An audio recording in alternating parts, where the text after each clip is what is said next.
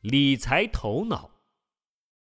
你知道，按照当前平均百分之一点五的利率，要多长时间才能让存折上的钱翻一番吗？四十八年。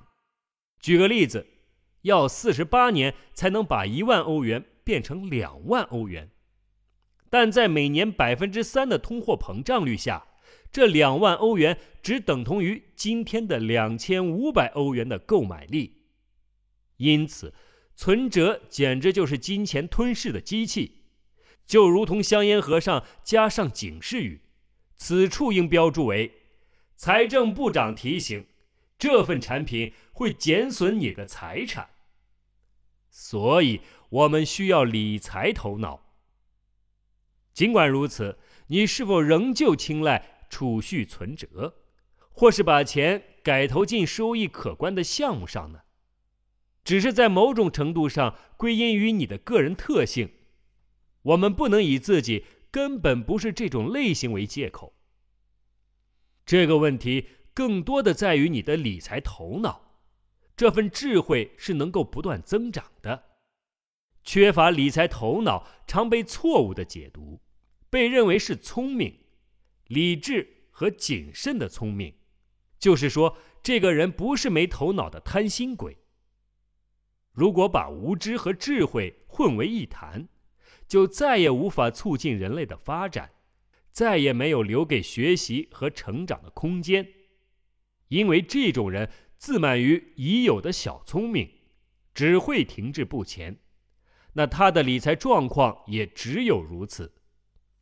如今谁还认为百分之八到百分之十二或者更高的收益率不可能呢？或甚至将其视为赌博，只能证明这人极其不了解外部的世界。一位有名的周刊记者利用世界更替之际去描写德国人的投资行为，一则。关于一九九九年的新闻如此写道：“这是赚快钱的年份，德国人变身为赌徒，把存折里的钱改投到股票交易所。”摆在这个记者面前的似乎只有两个选择：储蓄或者赌博。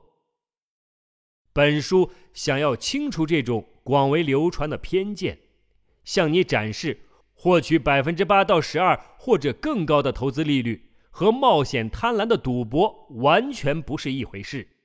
这些投资更多的是展现一个人健全的理智和理财的头脑。几乎在整个工业化进程中，百分之八到十二的目标收益率早已成为所应达到的最低利润限度。我们只需多看看咱们的欧洲邻国。我在荷兰、比利时、英国或者法国培训讲课时，学员们都期待我能谈一谈高于百分之八到十二的收益率的可能性。